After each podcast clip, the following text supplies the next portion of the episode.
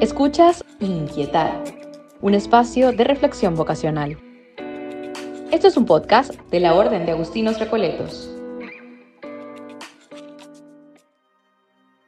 Hola, hola corazón inquieto. Te saludo a tu anfitriona de hoy, Andrea Rosario, y te doy la bienvenida al primer episodio de esta nueva temporada de Inquietar Podcast.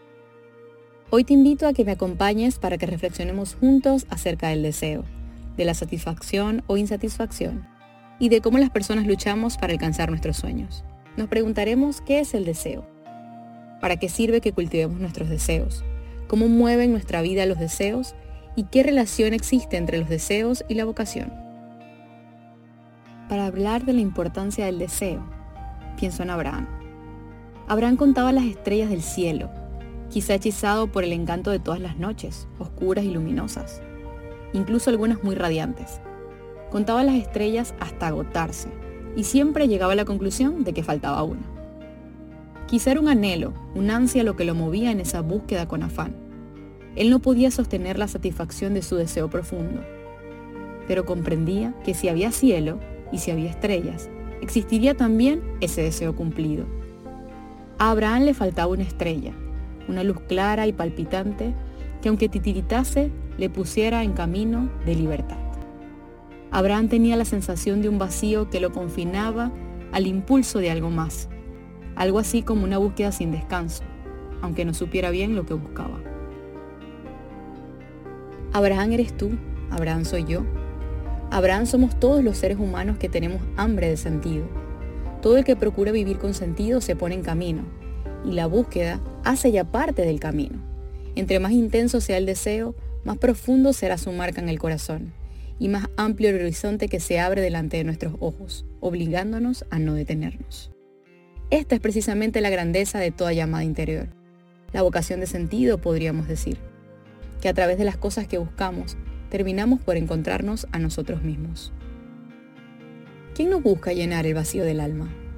La sed nos mueve hacia lo que allá afuera se ofrece, pero allí solo encontramos retazos de nuestra alma, esa que entregamos a aquello que parece prometer saciarnos.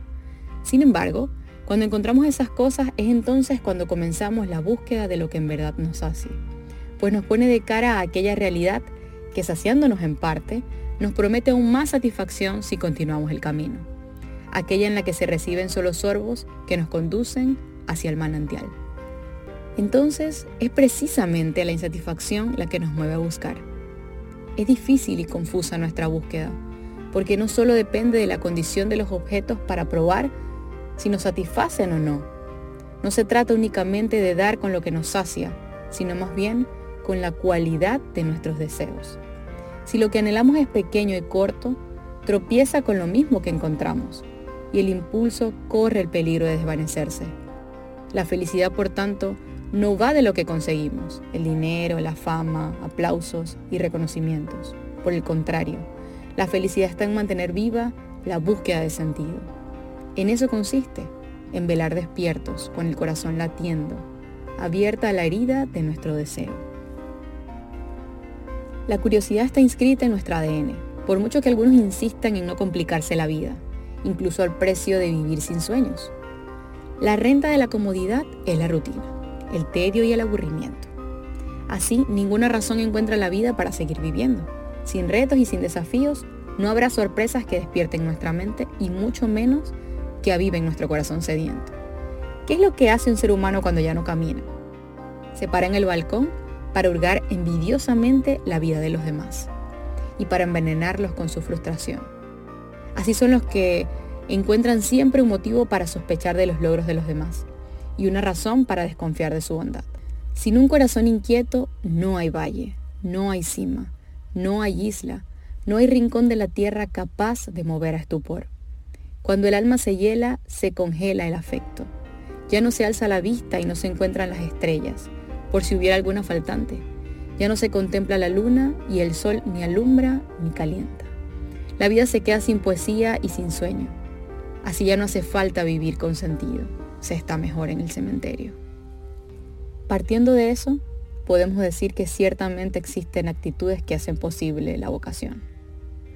Por tanto, nuestro poema de todo ser humano que viene a este mundo tiene un propósito a cumplir, no es tan evidente de buenas a primeras.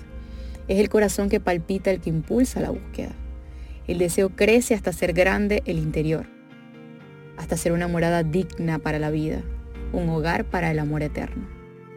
Solo cuando el amor es lo suficientemente grande, se hace capaz para albergar y custodiar un encuentro de dos libertades, la propia y la libertad infinita de la fuente que emana y corre.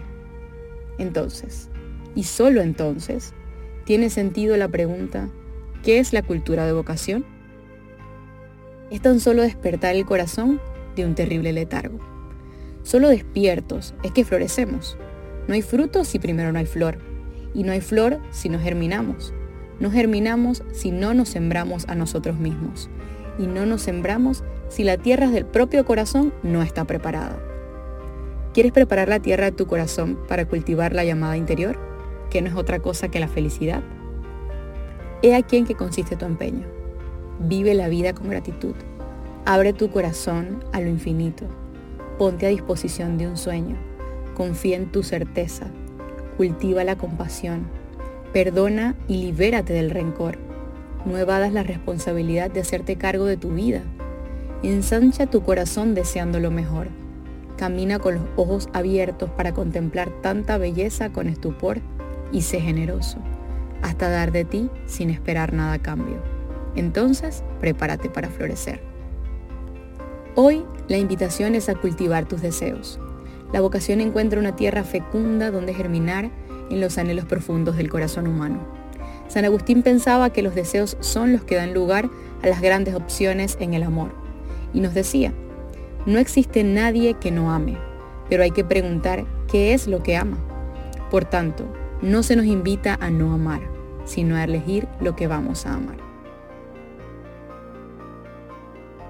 Comparte este episodio con algún otro corazón inquieto que como tú anhela cumplir sus sueños. Si te gustó, no olvides compartirlo y recuerda, déjate inquietar. Hasta la próxima. Inquietar es un proyecto de la Orden de Agustinos Recoletos. Si has llegado hasta acá, compártelo. Nos escuchamos en un próximo episodio y recuerda, déjate inquietar.